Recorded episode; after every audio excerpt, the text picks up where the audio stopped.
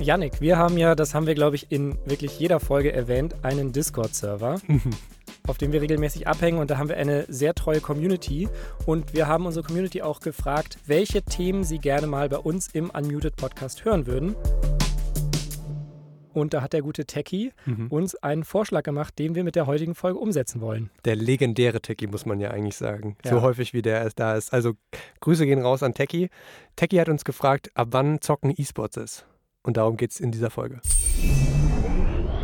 Und damit willkommen zu Unmuted. Willkommen zu dem Podcast, in dem wir über die Hintergründe aus der Welt des E-Sports berichten. Wir sind ein Podcast von Funk, von ARD und ZDF. Und mein Name ist Janik Hannebohn. Und ich bin Caspar von Au. Hallo Kasper. Heute soll es also darum gehen, ab wann ist Computerspielen eigentlich E-Sports? Reicht es schon, wenn ich im Solo-Rank tryharde oder braucht es dafür ein Preisgeld? Wir haben darüber mit jemandem gesprochen, der sich wohl wie kein Zweiter auskennt. Maximilian Knabe. Egal ob Fortnite, League of Legends, Age of Empires 2 oder PUBG, er stößt ständig an diese Grenze zwischen Zocken und E-Sports. Und Max hat mir erzählt, warum er seiner Meinung nach nur das Vorprogramm der Fortnite-WM war. Wir haben darüber diskutiert, ob es eigentlich ein Problem ist, dass die Spiele im E-Sports immer einem Unternehmen gehören. Und ich habe ihn gefragt, wie seiner Meinung nach die ideale Welt aussieht. Nicht nur im E-Sports. Activated. Wir haben ihn bekommen. Er ist heute bei uns zu Gast. Unmuted mit Hand of Blood.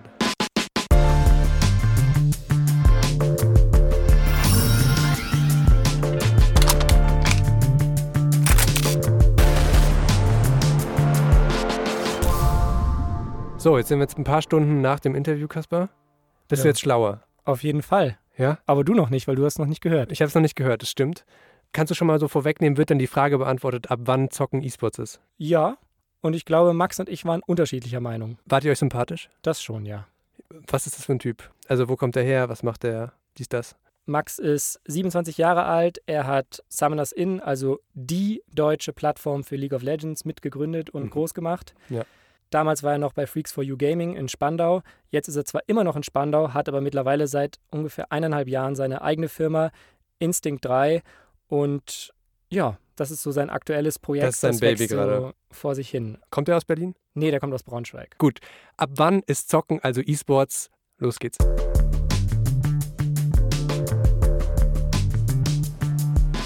Max, ich habe ein Interview von dir gelesen, was kürzlich in der Zeitung Der Tagesspiegel hier in Berlin erschienen ist. Und die bezeichnen dich in der Überschrift in ihrem Newsletter unter anderem als Fortnite-Gamer und E-Sport-Superstar. Mhm. Ist das auch was, was du über so einen Artikel schreiben würdest, über dich selbst?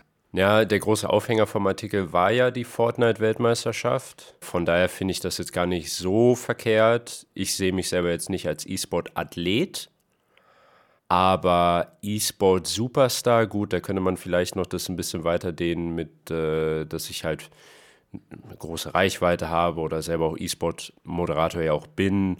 Irgendwie in dem Kontext eventuell. Aber ich selber würde sowas nicht schreiben, nein. Warum siehst du dich selbst nicht als Athlet?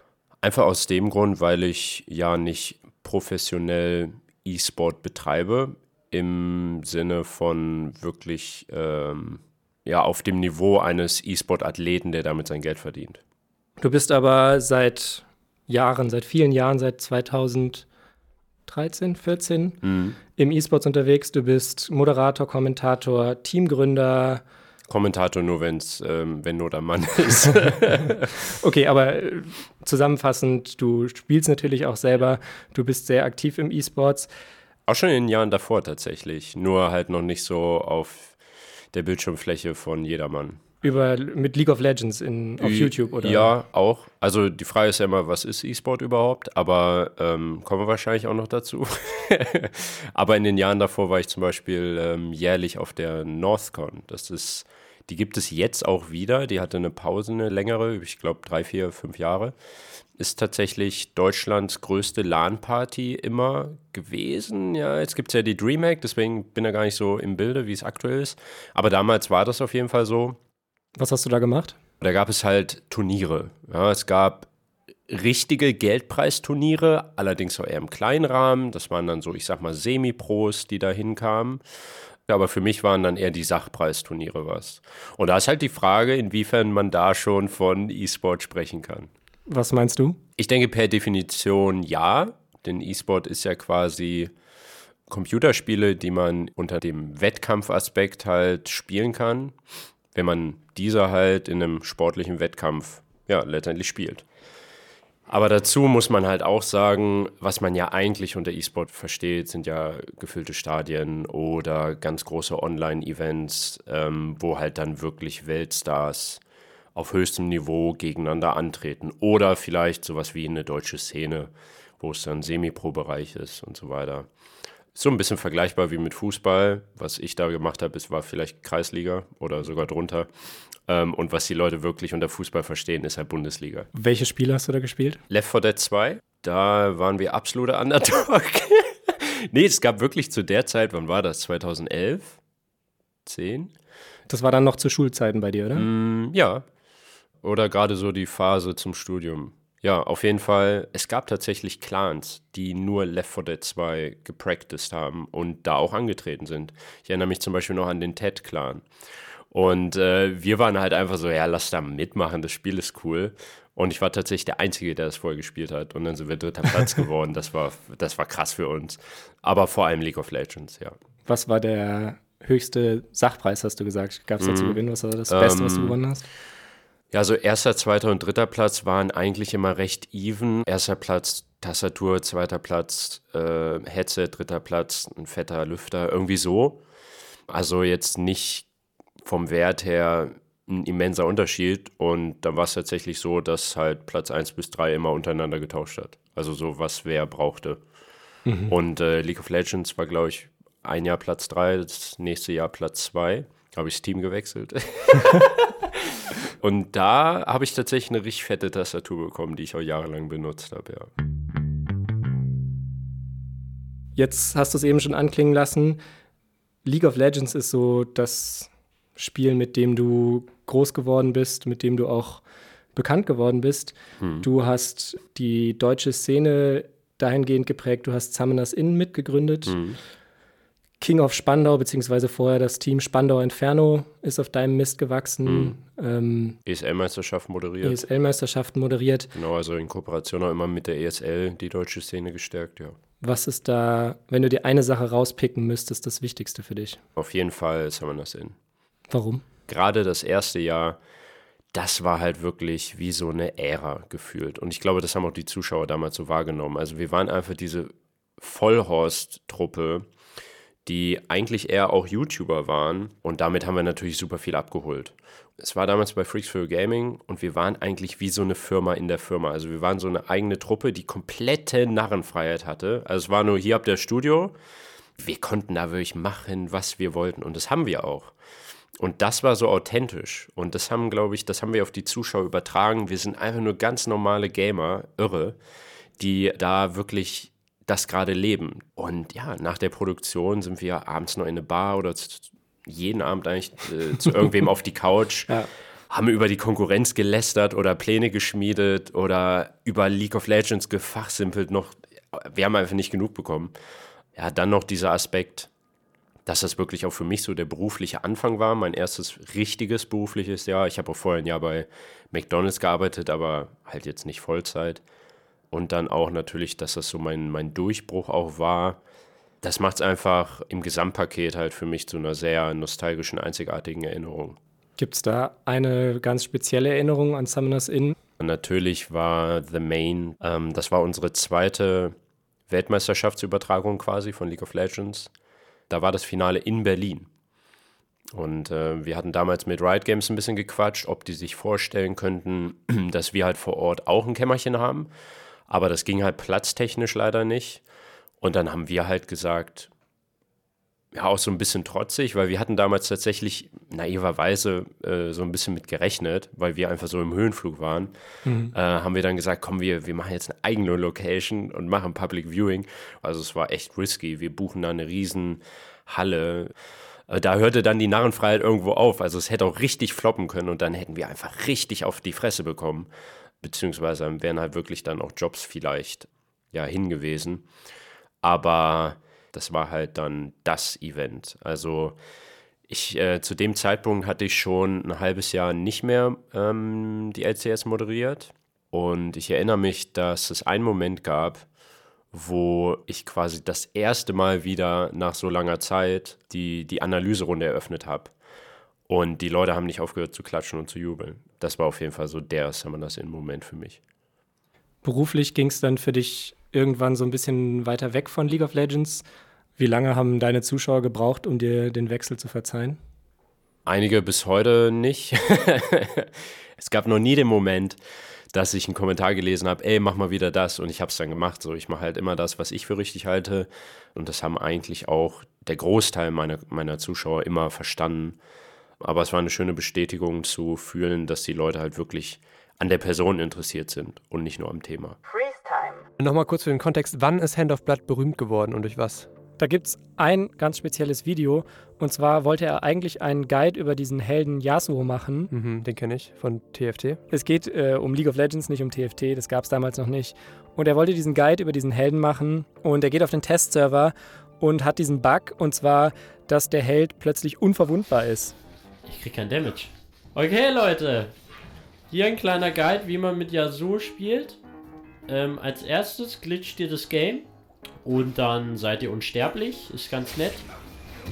Äh, Healpots kauft ihr zum Spaß. Und äh, sobald ihr einen Red Buff habt, Tower dived ihr, damit ihr nicht so viel laufen müsst.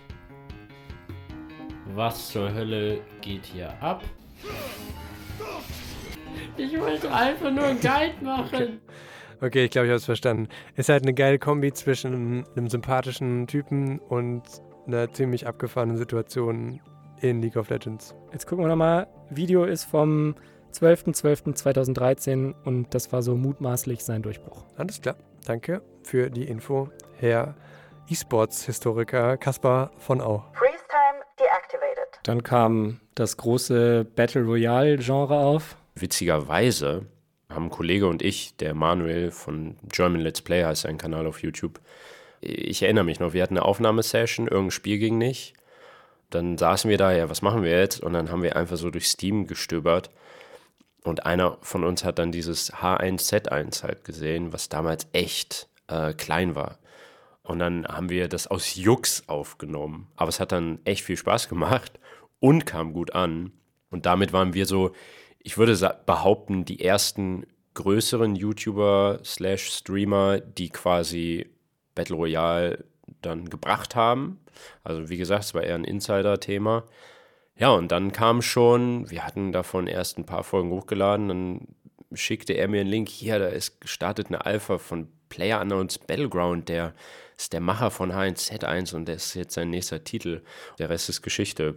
Player Unknowns Battleground hat halt alle Rekorde gebrochen und dann kam das nächste Ding, was nochmal alle Rekorde gebrochen hat, nämlich Fortnite. Also, mhm. ja. Den Rest kennen wir alle. Worauf ich hinaus will, ist, du bist dann letztes Jahr zur WM gefahren und du sagst in dem angesprochenen Interview mit dem Tagesspiegel, dass du da zum Vorprogramm gehört hast und mhm. eine Gage bekommen hast. Mm. Also ihr habt da ja auch gespielt und es war ja auch ein Wettkampf dahinter und ihr habt ja letztendlich Preisgeld gewonnen. Warum bezeichnest du dich da nicht als E-Sportler? Weil es gefühlt falsch wäre. Also nochmal, per Definition wäre es eigentlich korrekt. Aber ich habe dann einfach auch zu viel Respekt vor den richtigen E-Sport-Athleten, als dass ich mich dann vor den Tagesspiegel hinstelle und sage, ey, ich bin E-Sportler. So, wenn dann aus Spaß, so. Aber wenn das dann noch ganz klar in dem Kontext verstanden wird als Spaß. Aber im Wirtschaftsteil des Tagesspiegels sage ich das dann nicht. es war vor unendlich vielen Zuschauern und viele Begeisterte waren da und haben das so wahrgenommen als Wettkampf. Aber es war halt nicht das eigentliche, worum es bei diesem World Cup ging, nämlich um die besten Fortnite-Spieler der Welt, die in Solo und Duo da antreten. Wie groß ist da so der Skill-Unterschied? Was schätzt du? Gigantisch. Also, das ist ja auch nochmal der Unterschied zu PUBG ein bisschen. PUBG ist quasi, da ist halt Aim super wichtig und Rotation, klar. Loot-Orte und, ne? Also so auch viel strategisch. Und das hat man bei Fortnite eigentlich alles auch, Aim nicht ganz so viel, weil man hat halt diesen Bloom-Effekt, also man kann da nicht so punktgenau wie beispielsweise auch in einem Counter-Strike ähm, präzise schießen, nur mit bestimmten Waffen, aber in der Regel nicht. Bei Fortnite kommt dann halt das Bauen dazu. Und das Bauen sorgt für ein so großes, ein so großes Skill-Gap, nennt man das, ähm, also die, das Limit, wie gut man werden kann, wie perfekt man das halt äh, praktizieren kann, ist halt quasi endlos. Also das Skill Gap ist da zu, zu dem Vorprogramm, wo ich Teil von war, ist halt, kann man nicht beschreiben, wie groß das ist. Es sieht auch, also ich bin jedes Mal wieder fasziniert, wenn ich irgendwie, ich habe letztens diese Dokumentation über Buga gesehen und mhm. dann kommt so ein kurzer Ausschnitt, wie er da einfach in seinem Zimmer sitzt und vor sich hin so einen Turm baut und du mhm. denkst dir so, ja. wie machst du das? Ja, das ist auch so ein bisschen das Problem von Fortnite bei Fußball ist halt super simpel. So, es gibt zwei Mannschaften und der Ball muss ins, das Runde muss ins Eckige. Und bei Fortnite schaltest du ein und gerade so die letzten zwei Zonen, da denkst du dir halt, was passiert da? So, und du checkst halt gar nichts und kannst dann im Zweifel auch gar nicht erkennen, was jetzt ein krasses Play war und dich dafür begeistern. So, das ist so ein bisschen das Problem von Fortnite. Aber wenn man drin ist und versteht, was da passiert, dann ist es halt einfach nur krass. Und in Unmuted ging es ja auch vor zwei Folgen um das Thema Fortnite. Da habe ich den österreichischen Fortnite-Profi Chinken interviewt. Wir haben unter anderem darüber gesprochen, wie das erste Preisgeld die Sicht seiner Eltern auf den E-Sports verändert hat und was er jungen Spielern rät, die auch Profi werden wollen. Checkt das aus. Und wir wollen euch noch wie immer ein Funkformat empfehlen. Und zwar hat das Y-Kollektiv im Sommer zur Fortnite-WM den damals erst 13-jährigen Fortnite-Profi Leon Light Krause bei seiner Vorbereitung begleitet. Und da gibt es auch diese geile Szene, wo der Trainer dem Sandwich macht, oder? Ja, genau diese Reportage. Nicht spoilern. Schaut sie euch an. Egal ob jetzt League of Legends, Fortnite, PUBG oder meinetwegen auch FIFA, es gibt immer mehr so Showmatches, wie jetzt bei der Fortnite-WM oder ich nenne jetzt auch mal euren äh, Cup Ball. Das ist ein Invitational quasi gewesen. Auch von Streamern und YouTubern ja. hauptsächlich jetzt nicht die besten Nö, einfach PUBG-Spieler, sondern es ging, geht um Entertainment. Ja. Ist dann, ja, ist E-Sports letztendlich einfach nur Unterhaltung und vielleicht auch ein bisschen Marketing? Also E-Sport ist halt recht breit gefächert, wenn man dann weiterdenkt, darüber nachdenkt. Ne? Also ja, eigentlich war Ball auch E-Sport.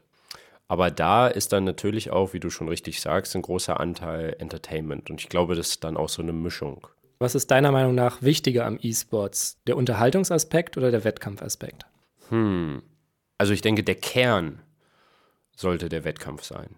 Aber ich muss auch sagen, dass für mich als, als Zuschauer gesprochen das Entertainment echt wichtig ist. Wenn du keine Persönlichkeiten hast im, im E-Sport, das war ganz lange bei der LCS so ein bisschen das Problem, dann hast du als Zuschauer hm, keinen Identifizierungswert dort. Also es war tatsächlich auch so, dass Spieler, bis heute manchmal, aber es ist nicht mehr so schrecklich, zwei oder dreimal im Jahr das Team gewechselt haben und ganze Teams ihren kompletten Kader gewechselt haben, auch zweimal im Jahr oder so. Ne, auch da wieder der Vergleich zu Fußball. Stell dir mal vor, Bayern München würde jetzt im nächsten Jahr einen komplett anderen Kader haben.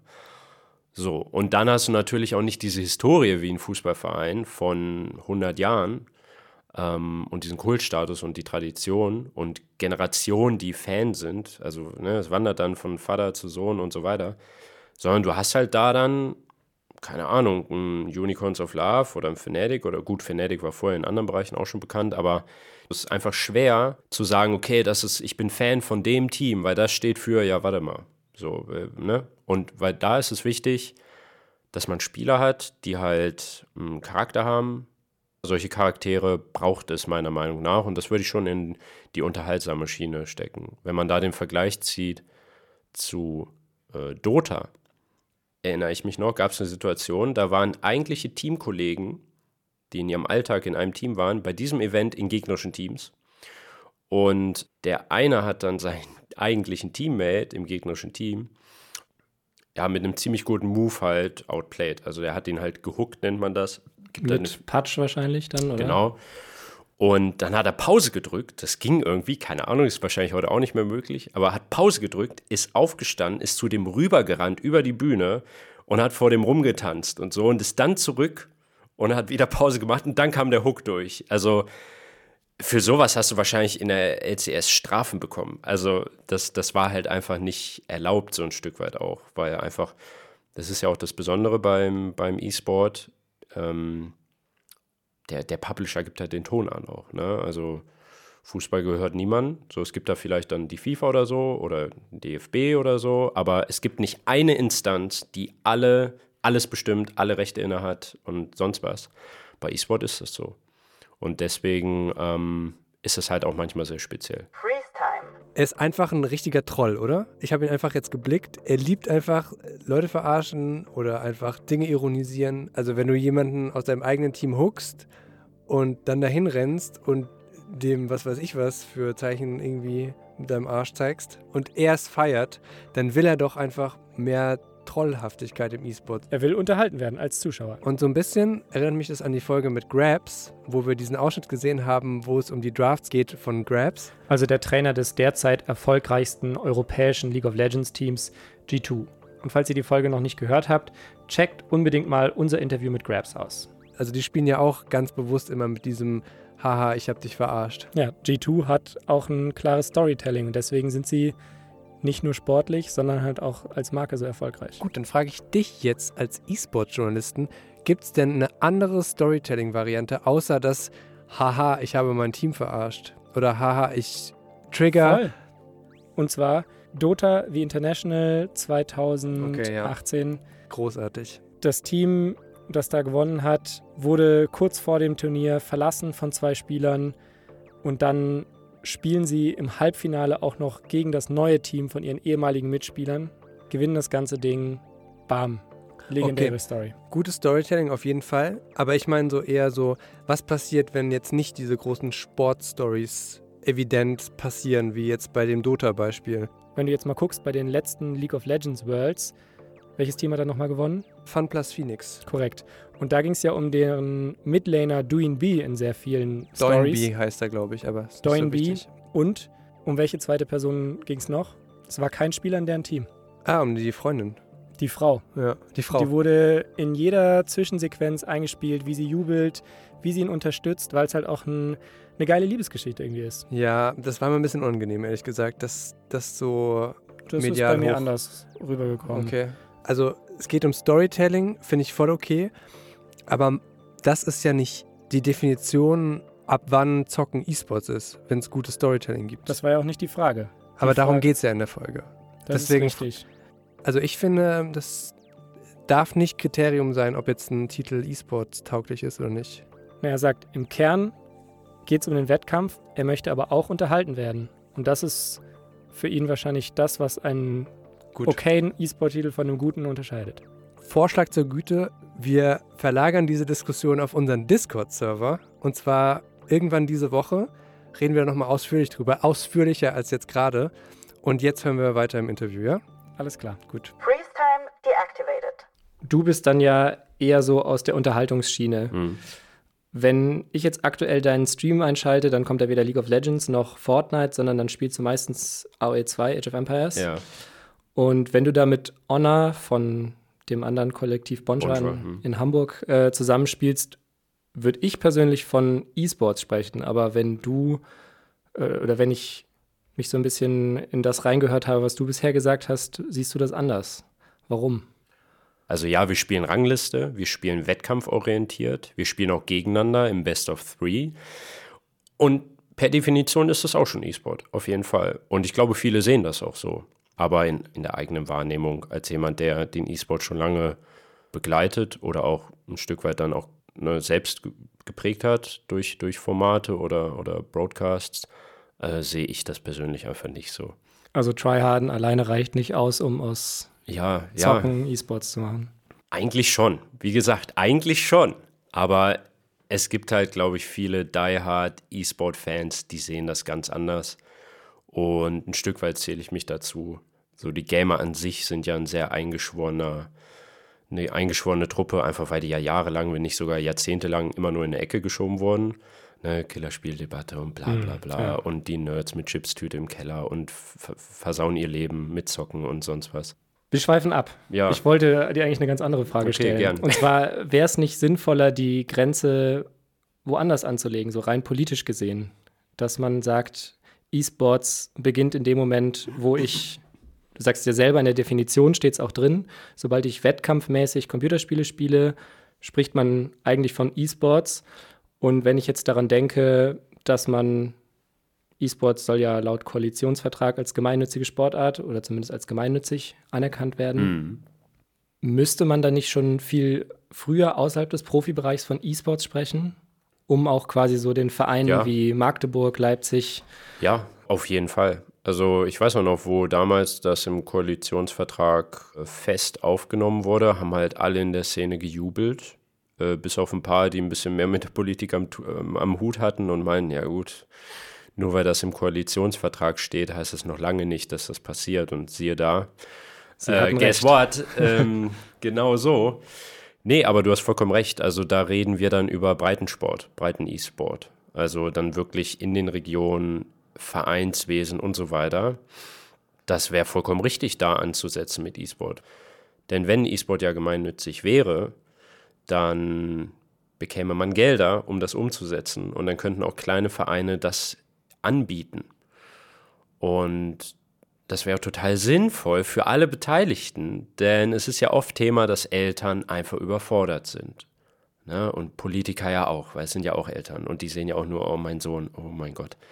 Hätte man im Vereinswesen Gaming, sag ich mal, oder dann auch E-Sport mehr im Angebot, wäre das so allgegenwärtig in allen Regionen, dann würde das ja dafür sorgen, und da sind sich alle Experten einig, dass den Eltern da ja auch viel mehr äh, kommuniziert wird. Der bewusste Umgang mit Gaming, so die, die Medienkompetenz von Kindern, aber auch von Eltern, würde ja stark gefördert werden. Das wäre einfach für alle Beteiligten das Richtige. Stattdessen haben wir immer noch eine große Spaltung in unserer Mitte. Und da kann man wirklich von reden in unserer Mitte, weil Gaming ist aktuell in fast jedem Haushalt. Fast jeder Deutscher ist ein Gamer. Ob das jetzt am Handy ist, Candy Crush, oder am PC StarCraft 2, die Höhe des E-Sports quasi, dann ist man Gamer. Und das ist absolut in der Mitte unserer Gesellschaft angekommen. Aber trotzdem haben wir bei diesem Thema immer noch eine große gesellschaftliche Spaltung quasi, die wir erleben. Hast du eine Vermutung, woran das liegen könnte? Ich würde sagen, so der allgemeine politische Konsens ist halt schon eher, dass E-Sport Schwachsinn ist. So, es ist auch ein bisschen der DOSB und der DFB, die da halt auch mit reinreden. Ja, die haben ja quasi dann ihres Amtes gewaltet und gesagt, nee, es gibt E-Gaming, es gibt Sportsimulationen und haben das dann nochmal das versucht zu unterteilen und quasi zu entwerten und abzuschwächen, also auch kulturell zu entwerten. Und das ist halt kompletter Bullshit. Ich habe mit dem ESBD eine Videoreihe gemacht, das ist vielleicht für die Zuschau Zuhörer ganz interessant, wo ich den Präsidenten des ESBDs genau zu dem Ereignis ja, ein bisschen interviewe. Und ja, er hat das ganz gut aufgedröselt, äh, ist meiner Meinung nach ähm, sehr informativ. Wer da Bock hat, kann ja reinschauen. Einfach in YouTube e ESBD, äh, DOSB, E-Sport, irgendwie so Schlagwörter findet Ja. man. Was ich interessant finde, ist, es gibt ja nicht nur diese ESBD-Reihe, die wir euch auch auf Twitter verlinken, auf unserem Twitter-Kanal unmuted-esports, sondern zum Beispiel Docupy vom WDR haben auch genau diese gleiche Frage behandelt. Da hat äh, von den Rocket Beans Etienne den Bundestag gefragt, warum ist E-Sport noch nicht als Sport anerkannt? Also diese Frage wird ja seit, seit ich denken kann eigentlich diskutiert und wir sind immer noch 2020 an dem Punkt, wo journalistische Produkte immer wieder die gleiche Frage stellen. Und warum ist das nicht E-Sports? Und die Politiker immer noch die gleichen Antworten geben, die niemanden überzeugt. Irgendwie, ja, ich habe das Gefühl, auch das ist, ähm, wir drehen uns da so im Kreis. Ja, wir drehen uns im Kreis, absolut. cool, ja, spannend. Schade, dass wir da keine Updates haben, sondern immer nur das gleiche wiederkauen. Freeze time deactivated. Du hast es eben selbst schon angesprochen. Eins der nachvollziehbareren Argumente der Politik ist, dass im Gegensatz zum Fußball oder zum Tischtennis Hm. gehört der E-Sport, also ein Computerspiel gehört immer einer Firma. Wie lässt sich das Problem lösen? Ja, erstmal ist es ein Problem, weil es hat auf jeden Fall Nachteile, aber es hat auch Vorteile.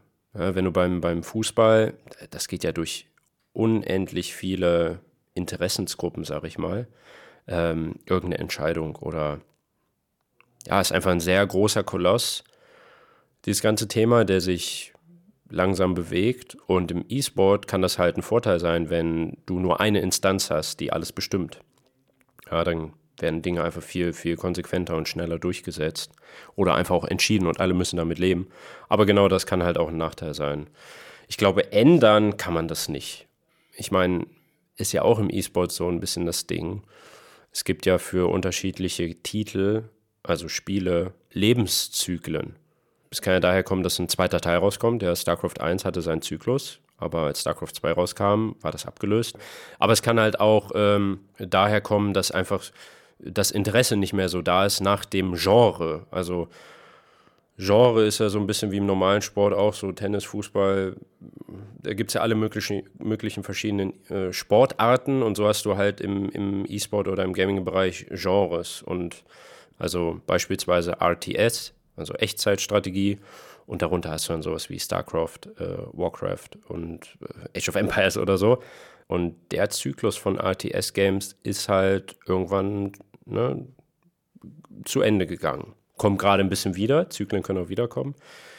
Aber äh, da kommen halt dann neue Spiele. So, und deswegen kann sich auch gar nicht sowas entwickeln, wie man das im traditionellen Sport hat, dass halt das irgendwie so ja, ein Kulturgut ist. Also, also Fußball quasi. Irgendwer hat das mal erfunden, lassen Lederball machen und rumtreten und es ge gehört halt niemand. Also, weil das einfach seinen Ursprung ja, über 100 Jahre her hat. So. Und da war das alles noch gar nicht so und noch gar nicht so wirtschaftlich und koordiniert und mit so vielen Interessensgruppen verbunden. Da war das halt dann einfach nur ein Fußball und die Leute hatten Spaß dran. So. Also ist halt schwer zu vergleichen, ne? Und ja, ja, es ist ein, ein, sehr schwerer Vergleich. Aber trotzdem ist es auch irgendwie so eine Frage, die ich für mich selber nicht beantworten kann. Mm. So, wie Ä löst man das, dass mm. man irgendwie, man möchte auf der einen Seite, dass E-Sports vielleicht olympisch wird oder auf jeden Fall, dass E-Sports als Sportart anerkannt werden möchte, aber gleichzeitig können sie halt jederzeit irgendwie ein Spiel einfach von einem auf den anderen Tag abschalten. So, und dann ist es mm. weg. Wobei E-Sport, da redet man ja quasi jetzt erstmal nur über das Thema, also so wie über Sport. Mhm. So, und dann kommen ja erst Genre und dann kommen ja erst Titel und damit auch die Publisher. Mhm. Äh, du, ich habe da keine Antwort drauf. Ja, es kann sein, wenn E-Sport jetzt von dem Olympischen Komitee als gemeinnützig, international gemeinnützig anerkannt wird, also jetzt gehen wir mal davon aus, dann kann es natürlich sein, dass, also dass dann auch die Politik dann Interesse dran hat, das irgendwie besser steuern zu können kann ja sein, dass dann neue Institutionen ins Leben gerufen werden, womit sich dann die Publisher auseinandersetzen müssen. Auf der anderen Seite ist halt E-Sport oder Gaming in dem Fall dann auch ein riesiger Wirtschaftsfaktor. Gerade in Asien äh, ist halt der Publisher Tencent, den gehört eigentlich auch fast, also fast alles im Gaming-Bereich. Die haben überall ihre Anteile, die besitzen so viel, auch außerhalb von Asien wie willst du denen vorschreiben, wie das jetzt alles ablaufen soll? So. Mhm. Also es ist schon eine spannende Frage, ja, auf jeden Fall.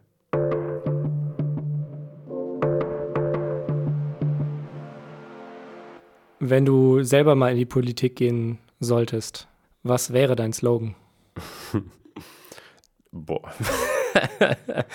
Darüber habe ich noch nie nachgedacht. Ähm, Tja, aber wahrscheinlich einfach nur Kerngedanke rein. nee, ich habe keinen Plan. Also ich finde es ja tatsächlich die einzigen beiden Aspekte, wo ich dann politisch aktiv werde als Hand of Blood, ist halt E-Sport, ja, und, und halt Tierschutz. Aber ich bin auch da sehr vorsichtig. Also ich sehe mich selber als Entertainer mhm. und da bin ich Experte. Aber bei anderen Themen, wenn ich da, also da bin ich einfach super vorsichtig. Da möchte ich mich nicht selbstdarstellerisch so als Experte äh, hinstellen, der ich gar nicht bin und da irgendwas, irgendwas erzählen, wovon ich vielleicht gar keine Ahnung habe, wo ich aber denke, das wäre richtig, aber vollkommen falsch ist und es geht dann in die Köpfe junger Menschen und das ist einfach so ein bisschen das Influencer-Dasein, ja, die, die Seite, wo man wirklich sehr viel Verantwortung hat. Mhm deswegen sehe ich mich jetzt auch nicht, äh, ach eh, gut, ich will es nicht ausschließen, was jetzt in ein paar Jahren ist oder in 10, 20 Jahren, aber aktuell ist das für mich noch kein, kein schlüssiger Gedanke, den okay. ich verfolge. Aber gut, bleiben wir einfach mal im Theoretischen. Sollte es so sein und du beschäftigst dich mit den beiden Themen, mit denen du auskennst, Tierschutz und E-Sports, wie sähe da die Utopie einer idealen Welt für dich aus? Hm. Also auf jeden Fall, dass E-Sport gemeinnützig anerkannt wird und all das Positive, was ich eben genannt habe, äh, in Kraft tritt, sprich es gibt Vereinswesen auch im Breitensport. Der Staat, bleiben wir mal bei Deutschland, fördert E-Sport, fördert Gaming mehr. Der Bundespräsident eröffnet die IEM mit einer Rede. E-Sportler werden in den Medien als das, was sie sind, dargestellt, nämlich Athleten, die was leisten, die gefeiert werden in Talkshows oder in allgemein auch den, ich sag mal, klassischen Medien wird das Thema viel mehr aufgenommen, wird für voll genommen und ordentlich behandelt, mit Respekt, mit Toleranz. Äh, das wäre so meine E-Sport-Utopie für Deutschland. Und für Tierschutz, da ist tatsächlich meine Utopie, dass wir mit Fleischkonsum oder generell mit dem Konsum von tierischen Produkten aufhören, weil es einfach so viele Vorteile hat. Und gerade in der aktuellen Zeit von Klimaerwärmung ist es einfach sehr essentiell, weil es einen riesigen Rattenschwanz hat, der äh, ja den Planeten sehr belastet. Aber natürlich, das ist nur eine Seite. Die andere Seite ist natürlich das Tierleid, wo jeder selbst natürlich schauen muss, wo ist mein moralischer Kompass. Also ich war selber der größte Fleischliebhaber der Welt, also wirklich. Meine Großeltern haben da ganze Arbeit geleistet. Äh, es war bei uns absolut Tradition und essentieller Bestandteil unserer, unseres familiären Alltags, Fleischkonsum zu praktizieren. Also würde ich dann auch vom Markt Fleischwurst, Blutwurst, Zungenwurst, Sülze, alles Mögliche richtig rein in meinen Mund. ich habe selber auch immer Witze über Vegetarier gemacht oder ne, die essen meinem Essen das Essen weg. Ja, und dann, ähm, als ich meine jetzige Freundin kennengelernt habe, die Vegetarierin ist, habe ich das natürlich mehr respektiert. Ja, und dann nach ein paar Wochen, Monaten war es dann soweit, dass ich halt gesagt habe, ja, schau jetzt mal, was, was überhaupt vegetarische Ernährung, was so, was so der Standpunkt dahinter ist. So, damit ich einfach auch meine Freundin da besser verstehe oder, ne? Und habe mich damit auseinandergesetzt. Und da habe ich erst gemerkt, wie sehr man das eigentlich ausblendet. Aber Fleisch ist halt lecker, ist ein, ist ein Genussprodukt um sich dann daran zu klammern, und das ist auch das Menschlichste überhaupt, und ich verstehe das auch, sucht man halt Argumentationen oder halt Witze, ne, wenn man keine Argumentation hat, dagegen. So, und schon hast du halt mit das polarisierendste Thema überhaupt, und wahrscheinlich gibt es hier auch schon etliche Kommentare jetzt zu diesem Podcast. Aber ja, das, das, äh, da ist halt meine Utopie, um zu deiner Frage zurückzukommen äh, dass es halt, dass keine tierischen Produkte mehr konsumiert werden. Könnte ich jetzt sehr gerne stundenlang mit dir weiter diskutieren. Ja. Finde ich ein spannendes Thema, aber ich befürchte auch so ein bisschen, Time dass is ticking. Time is ticking Ach, und die E-Sports Leute. Insofern Max, vielen Dank fürs Interview. Ja, gerne, hat Spaß gemacht. Ich freue mich äh, auf die Reaktion. Janik, ich würde jetzt auch sehr gerne mit dir darüber diskutieren, wie du das siehst mit Vegetarismus und Veganismus. Mhm. Aber wir sind ein E-Sports-Podcast. Deswegen eine andere Frage. Ab wann ist Zocken denn eigentlich für dich E-Sports? Wir haben jetzt ein paar Kriterien gehört. Ich fasse sie nochmal ganz kurz zusammen. Der erste Gedanke war von Hand of Blood auf der Bühne zocken, dann Geld verdienen damit, dann eigentlich nur, wenn Stars involviert sind, Storytelling, das, dieser ganze Komplex. Ist für ihn nicht eine Bedingung, aber das ist halt quasi ein Pluspunkt für ihn, was er an E-Sports feiert. Und gleichzeitig sagt er, der E-Sports-Begriff müsste erweitert werden, damit er sozusagen gesellschaftlich anerkannter wird. Um den breiten E-Sports. Genau, den breiten E-Sports. Ich finde, es ist eine interessante Frage und ich finde aber auch, jeder darf es so definieren, wie er möchte. Für mich ist E-Sports, wenn ich mit meinen Freunden in so eine Halle gehe und irgendwelchen Leuten beim Zocken zusehe. Also wenn du jetzt mit deinen Freunden von zu Hause, ihr habt ja so eine ja, Essener Gang, wo ihr ab und zu mal auch ein bisschen ganz guten, laddert in CSGO. Ja, wir haben einen ganz guten CSGO-Clan. Ich will ihn jetzt nicht so hochhängen, aber ja, wir sind schon... Das ist für dich kein E-Sports? Das ist für mich... Nee, das ist für mich just for fun. Dann bin ich wohl mit dieser Meinung, dass breiten E-Sports oder einfach zu Hause zocken und tryharden E-Sports ist -mm. offenbar alleine in diesem Podcast. Ich schwöre dir, es gibt irgendwo da draußen in einer entfernten Galaxie oder vielleicht auch bei uns auf dem Discord-Server eine Person, die der gleichen Meinung ist wie du. Wir müssen sie nur finden. Ja, also Leute, kommt auf unseren Discord-Server und unterstützt mich bei der Diskussion. Und nächste Woche geht es bei uns um das andere Ende des Spektrums im E-Sports, nämlich darum, wie gewinnt man eigentlich die großen Turniere? Yannick hat es recherchiert. Es geht um Daten im E-Sports. Da habe ich mir angeschaut, welche Maps am häufigsten gespielt werden von allen Teams, die dort sind. Und man hat einen gemeinsamen Nenner gefunden. Und wenn ihr die Folge hören wollt, dann würde ich an eurer Stelle aber mal wirklich uns auf Spotify abonnieren. Wir sind ein Podcast von Funk, von ARD und ZDF und damit sind wir raus. Ciao, ciao. Ciao.